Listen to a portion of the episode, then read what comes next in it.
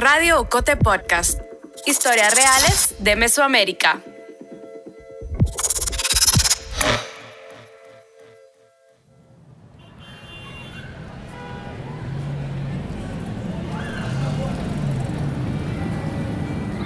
Sobre la sexta avenida de la zona 1 de Ciudad de Guatemala, Gabriel Ferrer, un hombre de 52 años, observa a las personas que caminan. Está parado en una esquina junto a dos muchachos que sostienen un cartel donde se lee, Ayúdame, soy venezolano. Desde hace meses, el paisaje cotidiano de la paradigmática Sexta Avenida se ha transformado. En 2020, la pandemia pobló las calles de personas con pañuelos blancos que pedían alimentos o dinero. Poco a poco, conforme todo fue volviendo a la normalidad, los pañuelos blancos disminuyeron. Ahora, otra vez, se observa a más gente pidiendo, pero se escucha un acento distinto. Gabriel usa una gorra desteñida, una playera azul y una pantaloneta beige. Lleva una riñonera a la cintura, donde guarda las monedas o billetes que los peatones le dan. Me acerco a él y le pregunto si podemos sentarnos a conversar. Gabriel me sugiere que invitemos a una mujer que está al otro lado de la banqueta de la calle peatonal del centro histórico. Es Osmari López. Osmari está sentada en las gradas que llevan al Parque Concordia. Lleva una blusa de manga larga, shorts deportivos y una mochila rosa. Escucha una canción de salsa en su celular. Caminamos juntos a un café para protegernos del sol y del ruido de la calle. La vida de Venezuela era muy bonita, pero ha cambiado todo que nos llevó a una situación salir de ese país, pues, para buscar un futuro mejor para, para mi familia, para mis hijos. Y la meta que llevo es llegar a los Estados Unidos para tener un buen futuro, para ayudar a mi familia. Osmari y Gabriel vienen de lejos, de más de 2.000 kilómetros al sur. Yo soy de, de Caracas, de la capital. Este, allá vivía con mi mamá, mis hermanos y con mi hijo. Allá yo, o sea, no, no estaba trabajando, yo estaba estudiando allá. Y bueno, mi mamá era la que, o sea, me, me daba mis cosas y todo eso, pues. Y bueno, decidí salir de Venezuela por la situación. Gabriel y Osmari son dos de los más de 7 millones de venezolanos que se vieron obligados a salir de su país en los últimos años. Muchos de ellos, no tenemos la certeza absoluta de cuántos, cruzan Centroamérica a pie para llegar a Estados Unidos. Para seguir el camino, algunos, como Gabriel y Osmari, piden dinero en las calles del centro de Ciudad de Guatemala, en la Avenida Reforma o en estaciones de buses. Pero a diario se encuentran con obstáculos que no les permiten hacer planes de seguir. Cuando hablé con Osmari y Gabriel en enero de 2023, llevaban cinco días varados en la ciudad. Soy María Olga Domínguez Ogaldes, periodista, y en este episodio de Radio Ocote Podcast hablaremos de una parte de la historia de esta crisis migratoria. Hoy te cuento quiénes son algunas de estas personas que se han quedado en un limbo, en un país del que también miles de ciudadanos buscan emigrar. Profundizaremos en los porqués de su salida de Venezuela, en las dificultades que han encontrado en el camino y en las respuestas de los gobiernos ante una crisis anunciada.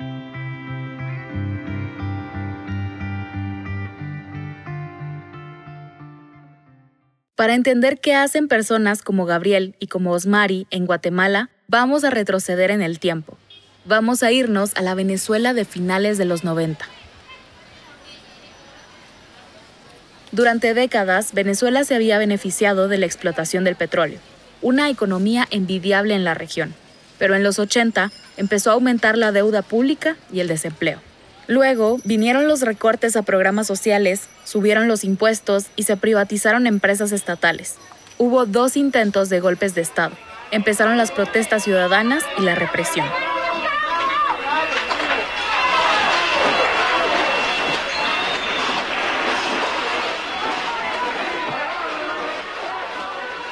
En ese contexto aparece Hugo Chávez, un hombre que se gana la confianza de la población y llega a las urnas a finales de los 90. Todo pintaba a que él sería una bocanada de aire fresco para la política tradicional. Chávez fue elegido presidente de Venezuela en 1998. Cuando llegó al poder, implementó programas sociales que aparentemente redujeron la desigualdad, pero también instauró una nueva constitución que le permitió mantenerse en el poder durante 14 años impulsaré las transformaciones democráticas necesarias para que la República Nueva tenga una carta magna adecuada a los nuevos tiempos. Lo juro. En ese tiempo, la economía de Venezuela empezó a debilitarse. Sheila Urdaneta, periodista venezolana y coordinadora de la unidad de investigación de El Pitazo, nos lo explica. Sheila vive en Maracaibo, una ciudad del estado de Zulia en el noroeste de Venezuela. Por muchos años, Maracaibo fue conocida como el centro petrolero del país. Zulia antes había prosperidad, todas las personas que, que alguna vez tenían proyecciones o lo que fuera, querían trabajar en la empresa petrolera más importante de Venezuela y que además estaba súper bien ranqueada, que era Petróleos de Venezuela, que era PDVSA. Pero bueno, luego el fallecido presidente Hugo Chávez decidió nacionalizarla, hubo una huelga nacional y todo vino en picado. Comenzó a ser un estado despintado, un estado donde ya no, no había la prosperidad de antes, donde el paro petrolero comenzó a hacer fractura en la economía venezolana y que efectivamente afectó a, toda la cadena económica del país. En 2014, un año después de la muerte de Hugo Chávez, con Nicolás Maduro en el poder, el precio del petróleo cayó en picado por el aumento de la oferta a nivel mundial. Esto afectó la economía y empezó la inflación. Para explicarlo de manera simple, la inflación significa una subida de los precios y una pérdida del valor del dinero. En Venezuela, hoy el peso está tan devaluado que para que te hagas una idea, desde marzo del 2022, el salario mínimo es de 130 bolívares al mes. En ese momento equivalía más o menos a 30 dólares. Para el 8 de febrero de 2023, ese mismo salario mínimo equivale a 5.51 dólares. En diciembre de 2022, la canasta alimentaria en Venezuela costaba 371 dólares. Las personas que ganan el mínimo necesitan alrededor de 67 salarios para cubrir este costo. La vida empezó a ser insostenible y la gente empezó a irse.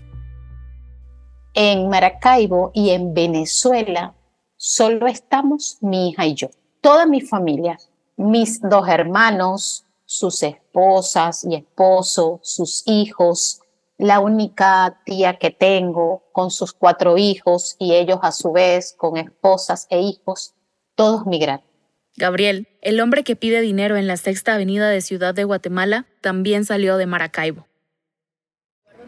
No, el lugar de donde yo vivía es de Estado Zulia, Maracaibo, lo que llamamos nosotros un, una- un pueblo que se llama Los Puertos de Altagracia, un pueblo muy lindo. Ese es mi país y donde vivo yo, en los Puertos de Altagracia. Ahí dejé a mi familia, a mis hijos. Tomé la decisión de salir de Venezuela en el 2021. Vengo rondeando ya todo lo que es Colombia, de Colombia para acá pues. En Venezuela, Gabriel trabajaba en la morgue. Era técnico forense. Estudió y se graduó en criminalística, pero su sueldo no era suficiente para cubrir los gastos en su casa. Ganaba unos 30 dólares al mes. Salimos desde Colombia. Llegamos a un pueblo que se llama Narcoclí. De ahí salimos en una lancha a Candil. De Candil salimos a pie a lo que llaman un refugio de la selva. Ahí quedamos un día. El otro día salimos a caminar el campeón de Darío, como lo llaman. Ahí agarramos la selva, lo que es la selva del Larencio, subiendo montañas. Duramos siete días metidos en esa selva. La región del Darién, que se conoce como el Tapón del Darién, es una selva que une Panamá con Colombia, Centroamérica con Sudamérica. Es la ruta que siguen las personas que desde el sur migran a Estados Unidos. La selva es tropical, pantanosa y húmeda. El recorrido es hostil y es difícil seguir el paso entre el lodo y las colinas pronunciadas. Los ríos, con sus corrientes caudalosas, hacen la travesía más peligrosa y complicada. Según Osmari, una vez adentro, no está seco ni un segundo. Habíamos contado que, ahí uno no ve el sol, uno no ve el sol, porque todos los días llueve ahí adentro de esa selva. todos los días llueve, los ríos crecen, por eso es que también hay mucho peligro en ese sentido, porque todos los días llueve y, la gente quiere pasar los ríos y buscan la manera y por eso también la gente también se ahoga, se lo lleva al río. Desde que entra hasta que sale. Osmari y Gabriel no viajaron juntos, pero siguieron la misma ruta a pie. Osmari era estudiante, iba a comenzar la universidad. Vivía con su mamá y con su hijo recién nacido pero la vida comenzó a ponerse muy cara en Venezuela. Los ingresos ya no eran suficientes, así que decidió dejar a su hijo con su mamá y salir de Caracas en el 2017. Migró sola. Y de Venezuela me fui a Perú. Allí en Perú duró un buen tiempo viviendo y de ahí este, empecé, que, empecé a ver videos y eso y empecé a ver la gente que empezaron a migrar para los Estados Unidos y ya como también la economía en Perú se estaba poniendo un poco también complicada, ya también las cosas también se estaban elevando y todo eso, entonces también decidí salir también de Perú para irme hacia los Estados Unidos. A principios de 2022, Osmari comenzó a ver en redes sociales videos de miles de venezolanos que intentaban cruzar la frontera en Estados Unidos. Estos videos reflejaban una realidad. Según el Departamento de Seguridad Nacional de Estados Unidos, la llegada de migrantes de Venezuela a este país aumentó un 293% en el 2022. En la frontera terrestre, el promedio en años anteriores era de 127 entradas de venezolanos al mes. Solo en septiembre de 2022, 33.000 personas de Venezuela intentaron cruzar la frontera a pie.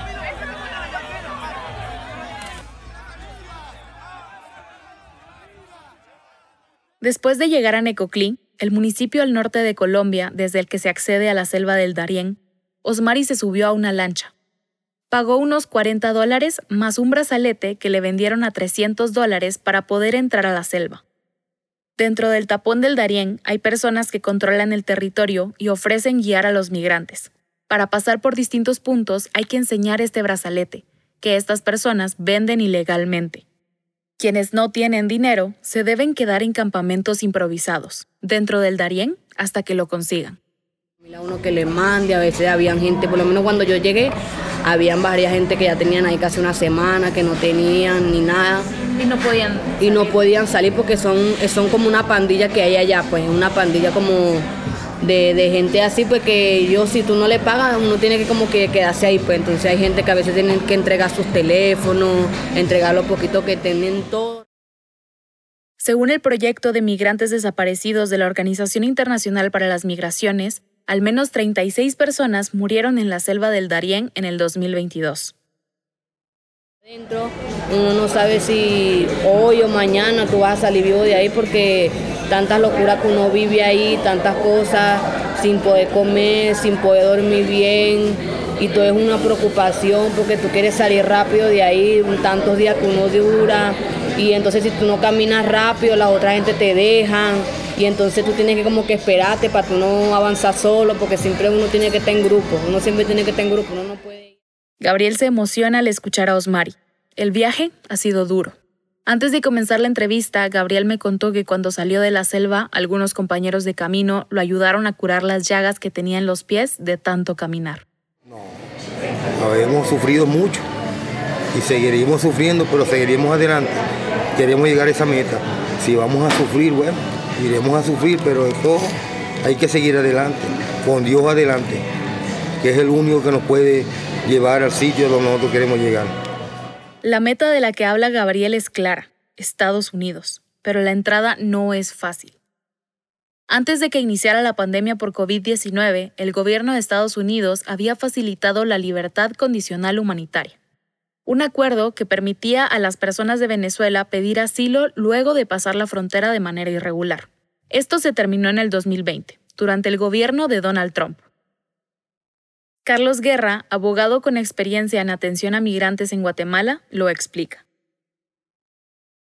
Que fue un gobierno que impuso bastantes medidas restrictivas para los migrantes. Sobre todo, pues dio lugar a, a partir de la, de la pandemia de COVID-19, pues imponer medidas que de alguna manera pues cerraban las fronteras para las personas migrantes, sobre todo las, las, las fronteras terrestres, ¿verdad? Que afectaron principalmente a, a todos los migrantes latinoamericanos, principalmente que, que, que intentaban ingresar a, a, Estados Unidos vía terrestre. El título 42, que fue el que se aprobó a partir de, bajo la excusa, digamos, de la pandemia, que de alguna manera pues buscaba eh, o sea, tenía eh, o fue planteado o vendido como un tema de, salud pública, pero eh, pues en el fondo era una excusa más para cerrar las fronteras terrestres de, del ingreso a Estados Unidos. ¿verdad? Meses después de que Joe Biden asumiera como presidente, su administración decidió abrir un programa humanitario que permitiera la entrada mensual de hasta 30.000 migrantes provenientes de Venezuela, Cuba, Nicaragua y Haití a Estados Unidos como decía, en papel, pues parece un programa bonito que, que les ofrece viajar a Estados Unidos de manera segura, porque eh, ya no tienen que atravesar, por ejemplo, el tema de la selva del Darién, que para ellos es uno de los mayores desafíos durante el viaje, eh, y que pueden hacerlo vía aérea y de manera pues segura y ordenada, ¿no? pero cuando uno ya ve, digamos, las letras pequeñas y lo que implica o, o lo que hay que hacer para poder aplicar al, al, programa, pues definitivamente es algo que, que, restringe considerablemente que las personas puedan tener acceso a este programa. ¿verdad? Este programa humanitario tiene varios requisitos. Por ejemplo, quienes quieran aplicar no pueden ingresar por la frontera terrestre. Además, deben contar con alguien en Estados Unidos que les apoye económicamente y deben gestionar el proceso antes de llegar. El acuerdo estableció que las personas de Venezuela que trataran de entrar sin este permiso serían devueltas a México. Esto tuvo consecuencias. Al regreso de la pausa te cuento cómo afectaron estas nuevas disposiciones a Osmari y a Gabriel, y del calvario que vivieron al llegar a Centroamérica.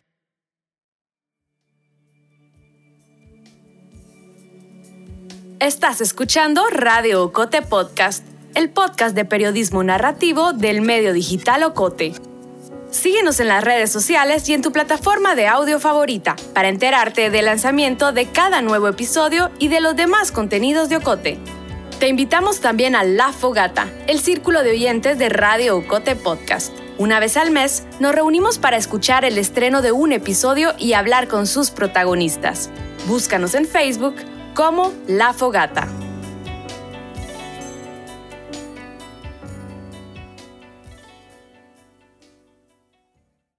Y también por lo menos cuando uno ya sale de, la selva, que hay una cruz abajo, ya cuando uno va bajando de la montaña hay una cruz que esa, ya cuando ya está esa cruz, ya uno ya sabe que ya uno ya salió de la selva. Entonces lo que hace es bajar nada más y hay como si fuera un río grande. Y ahí hay unos, unos barquitos que le dicen allá, le dicen piragua. Entonces a esas piraguas tú tienes que pagarle 20 dólares para que te puedan sacar de ahí, porque ya de ahí es puro río. Cuando logran salir de la selva del Darién, quienes lo consiguen, llegan, al fin, a Centroamérica. En Panamá hay estaciones de recepción migratoria del gobierno, la OIM y ACNUR, que tienen atención humanitaria. Algo de comer, agua, asistencia médica. Pero a veces son tantas personas que la ayuda no es suficiente. Según datos de la Organización Internacional para las Migraciones, en 2022, casi 250.000 migrantes cruzaron hacia Panamá por la selva del Darién. Es el doble de lo que se registró en 2021. Dos terceras partes venían de Venezuela. La cifra de migrantes venezolanos se multiplicó por 50. Pero, ¿por qué aumentó tanto y tan rápido la migración desde Venezuela? Como te decía al inicio del episodio, Venezuela lleva varios años en una crisis económica, social y política. En enero de 2023, el Observatorio Venezolano de Finanzas publicó un artículo en el que alertó que el país está al borde de la hiperinflación. Esto hizo que los productos de primera necesidad ya sean casi imposibles de conseguir. Y esto no solo afecta a quienes se quedan, también a quienes se van y quieren enviar ayuda a sus familiares en Venezuela. Además del factor económico, los organismos internacionales de derechos humanos han mantenido a Venezuela bajo la lupa. En 2021, Amnistía Internacional señaló al Estado venezolano de realizar ejecuciones extrajudiciales, detenciones arbitrarias, desaparición forzada, uso desmedido de la fuerza, juicios injustos y ataques a la libertad de expresión. La organización venezolana Espacio Público registró en su informe anual sobre la libertad de expresión en Venezuela que solo en 2022 el Estado ordenó el cierre de al menos 80 emisoras de radio del país. El informe estableció que la censura fue de las violaciones a la libertad de expresión más frecuentes de ese año. Foro Penal, una organización que brinda asistencia legal y vela por los derechos humanos, expuso en su informe de 2022 que hasta octubre había 233 presos políticos y 25 detenidos políticos. Todo esto suma y hace que emigrar sea la única opción para muchas personas. Por eso uno a veces se arriesga a todas estas locuras, porque estas son locuras que uno nunca, uno nunca llegó a pensar que iba a uno a pasar todo por todo esto, pues me entiende.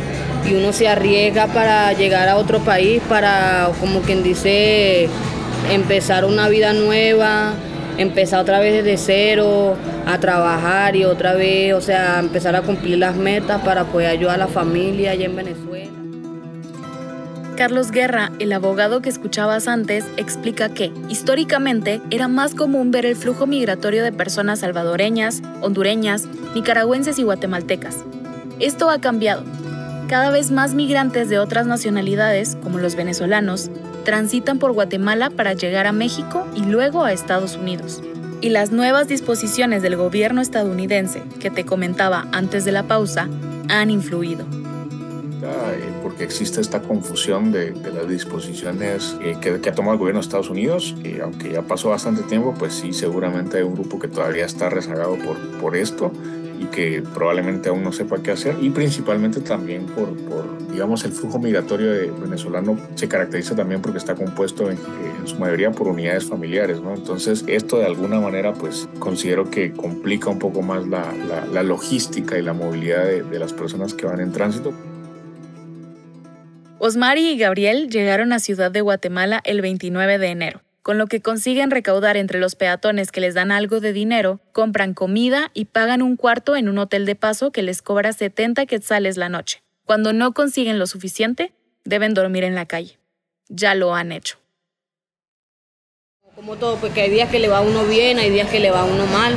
Entonces, por lo menos hemos dormido a veces dos, tres días así en hotel, a veces no hemos podido hacer para el hotel, entonces lo poquito que hacemos, lo que como quien dice, lo guardamos y ya con, lo, con eso que uno guarda ya vuelve otra vez a pedir otro poquito como para hacer para la comida y ya.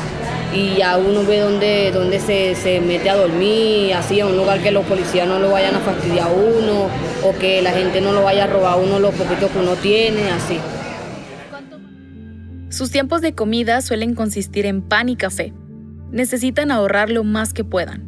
Osmari me contó que se han encontrado con personas que les ayudan con algo de alimento, que les dejan entrar a sus casas para bañarse y hubo una persona que le regaló artículos de higiene menstrual. Los días se hacen largos. Salen alrededor de las 7 de la mañana del hotel, toman sus mochilas y comienzan a caminar. Se colocan en las esquinas y piden dinero a las personas que caminan por la calle. Intentan no alejarse mucho de la sexta avenida porque les da miedo que les roben. Cuando el sol cae, buscan un sitio para dormir y ya no salen de ahí hasta el día siguiente. Hasta el 9 de febrero, cuando cerramos la edición de este episodio, Osmari y Gabriel llevaban 10 días en Ciudad de Guatemala. Estamos esperando tener los recursos para seguir adelante y poner nuestros planes, porque sin, sin dinero no podemos poner los planes para seguir adelante, para los pasajes.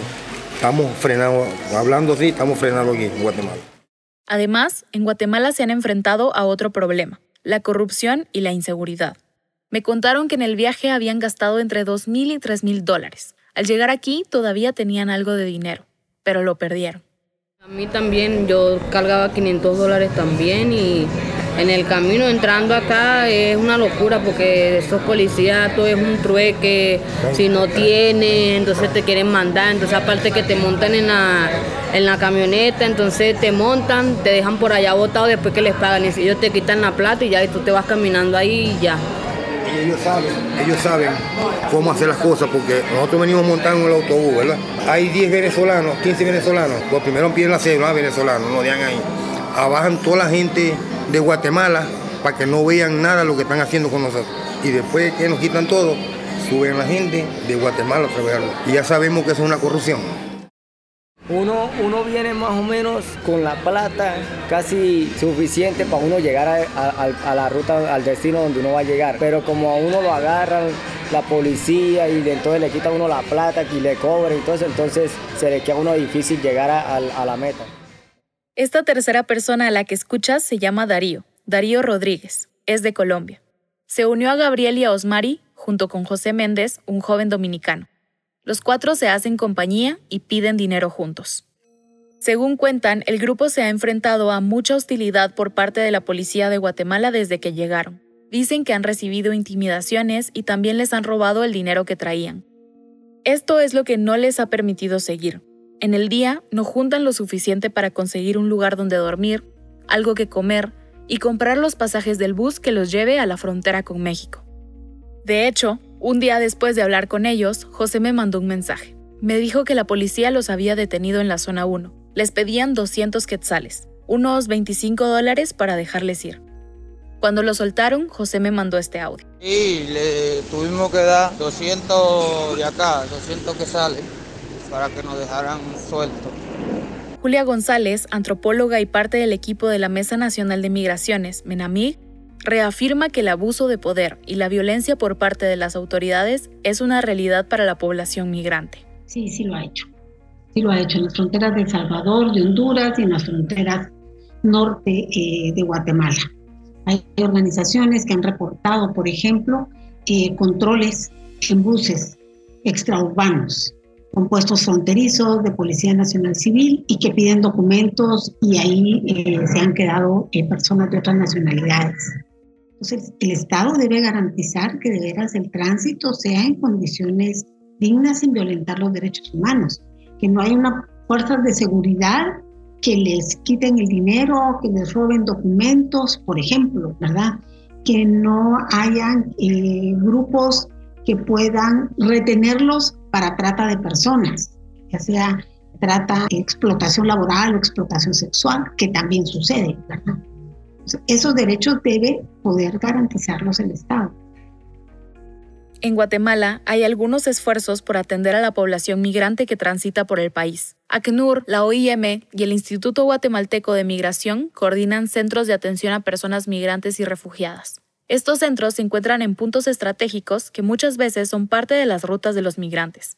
Allí se les da asistencia humanitaria, atención psicosocial y orientación sobre el sistema de refugio. El Consejo Nacional para la Atención del Migrante supervisa el trato a migrantes que son detenidos por transitar de manera irregular, y el Instituto Guatemalteco de Migración tiene un albergue para las personas que son detenidas. Ahí hay asistencia médica y legal.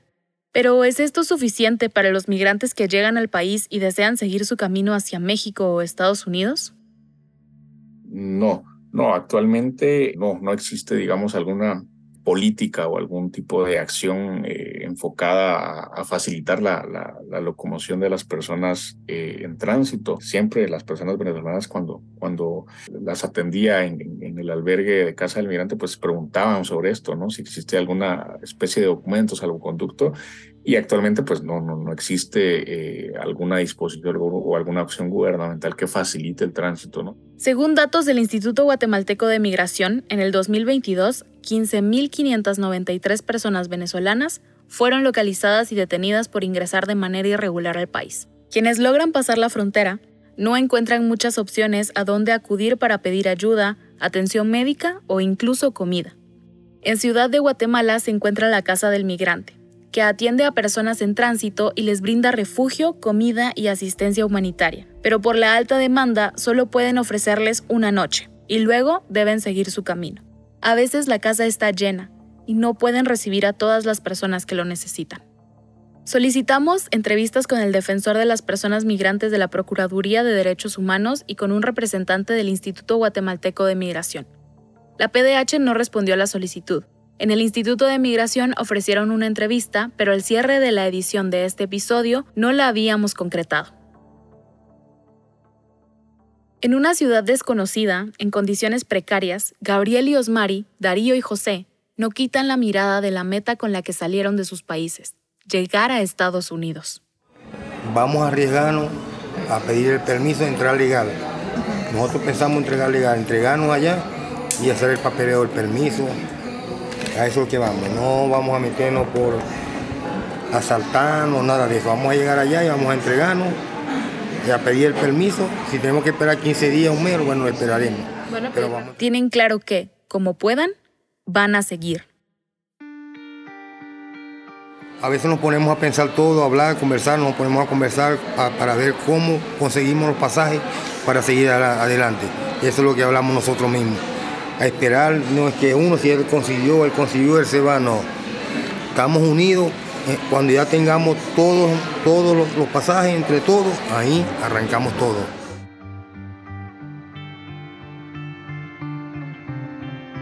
El guion y las entrevistas de este episodio los hice yo, María Olga Domínguez Ogaldes. La edición es de Carmen Quintela. La música original es de Lucas Apiola y Avirame Spice. Isaac Hernández realizó el montaje y la producción sonora y musical con la ayuda de José Manuel Lemos. La ilustración de este episodio es de Oscar Donado. Ishmucaneus es la gestora de comunidad de Ocote y Maggie Medina la coordinadora institucional. La voz institucional de Radio Ocote Podcast es de Lucía Reynoso Flores. Julio Serrano Echeverría es el coordinador creativo. Alejandra Gutiérrez Valdizán es la directora general y editorial de Ocote.